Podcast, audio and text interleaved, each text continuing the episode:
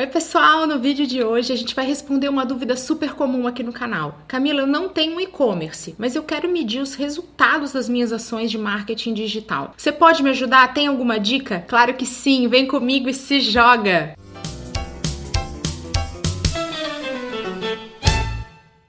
Para a gente começar o vídeo, a gente tem que entender duas premissas do marketing digital. Ou ele vai te trazer economia, redução de custos, ou o marketing digital vai te ajudar a trazer faturamento, receita, mais vendas. No caso de quem enviou a dúvida, o principal objetivo era realmente gerar vendas, aumentar a sua receita. Por isso a gente tem que ficar de olho em alguns indicadores. O primeiro deles são os contatos gerados com interesse no seu produto. Vamos lá, você criou uma fanpage, você investiu em SEO, você está fazendo uma série de estratégias para que mais pessoas saibam do seu produto e tenham interesse nele. Você tem que criar uma planilha, né? Porque você não tem um e-commerce para saber quantos pedidos estão sendo gerados, você cria uma planilha no Excel, ou você pode usar um software, mas você tem que ter em algum lugar, nem que seja um bloquinho, um local onde você vai anotar para você poder medir quantas pessoas têm interesse no meu produto, quantas pessoas entram lá no inbox da minha fanpage e falam: Poxa, que legal, qual o preço disso? Como é que eu faço para comprar isso? E você vai medir. O nome disso são leads, né? São os prospects, são os potenciais clientes.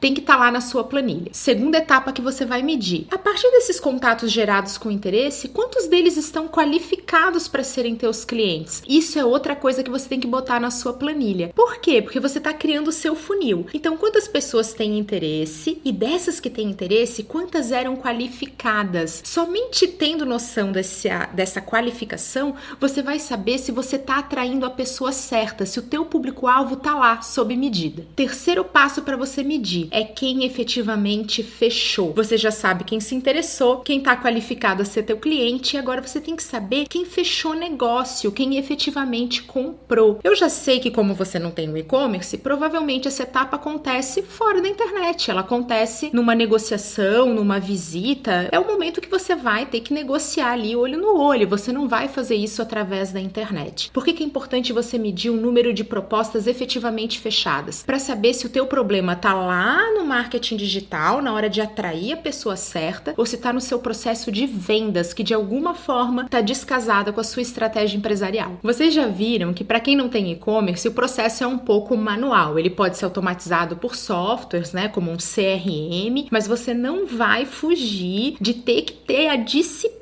de anotar. Uma dica se você tem na sua empresa alguém que atende telefone e você recebe contatos telefônicos, orienta a pessoa que vai fazer isso, que vai receber essa ligação, a questionar: como você ficou sabendo da minha empresa? E começa a anotar isso. Ah, foi uma indicação, foi na internet, foi no anúncio do Google AdWords. Isso é importante para estar tá lá na tua planilha para você saber de que vertente atrai, né? Onde é que está a atração dos teus clientes qualificados. Outra dica envolvendo telefone, se você precisa dele para vender vender. Usa o Google Meu Negócio, a gente já fez vídeo sobre ele aqui no canal. Ele tem uma funcionalidade que permite que quem procura pelo celular, que é a esmagadora maioria dos nossos clientes, das pessoas aqui no Brasil, quando ele clicar, ele vai ligar direto para sua empresa. E esse número você recebe mensalmente no seu e-mail num relatório super completo. Como é que tá isso ao longo do tempo? Isso é dica importante. Para saber se tá dando certo, você tem que ter um referencial. E esse referencial é o quê? É o seu histórico.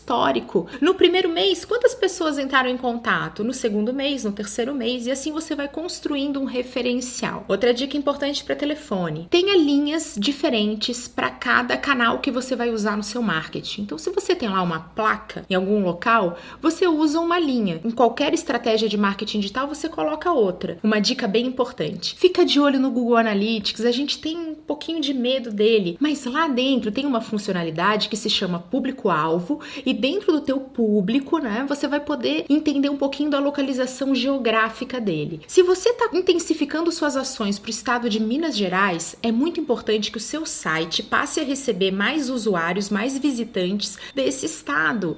Isso é uma maneira de medir a eficiência, a eficácia das suas ações geograficamente. Isso é importante porque, para quem tem representantes, né, representantes comerciais em nível nacional, é bem importante que você consiga ver, né, medir ali dentro do seu site se aquilo que você faz em cada localidade né, surte o mesmo efeito e com que intensidade. Fica de olho nisso. Eu espero que vocês tenham gostado do vídeo de hoje e que vocês me contem se vocês utilizam alguma dessas métricas, porque eu adoro responder vocês. Um super beijo e até a próxima. Tchau, tchau!